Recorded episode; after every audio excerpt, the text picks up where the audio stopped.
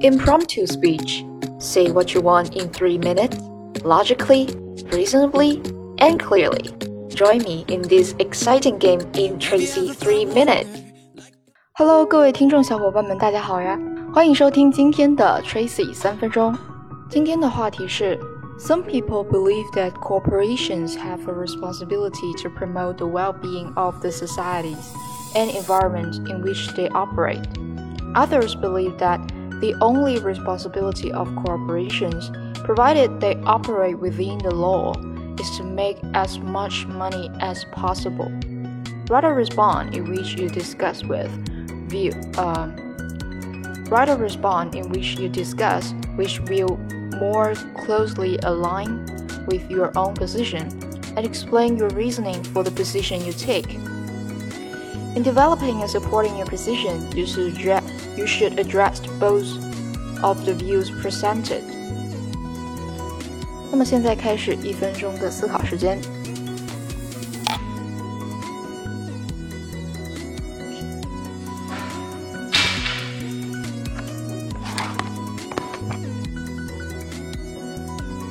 现在开始三分钟的讲，现在开始三分钟的讲述。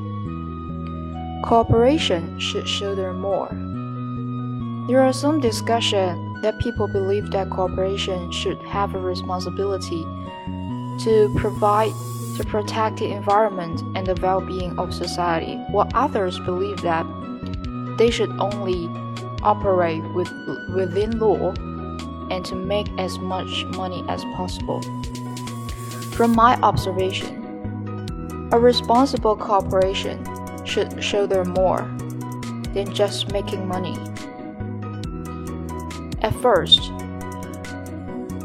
after the development of the first industry, industrialization, we are all evident that the environmental pollution meant to us. If a company only focuses on making money instead of the awareness of environmental protection and keep polluting the environment. It will not continue to strive and work on. To protect the environment is the image of a corporation. It does not just mean the money.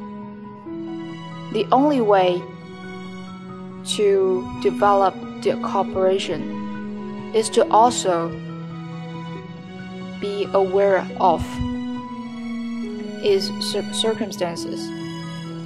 So, all in all, the corporation should take the initiative to shoulder their responsibility for the sake of the citizens around him, for the sake of the country, and for the sake of himself as a long term, in a long term. That's all.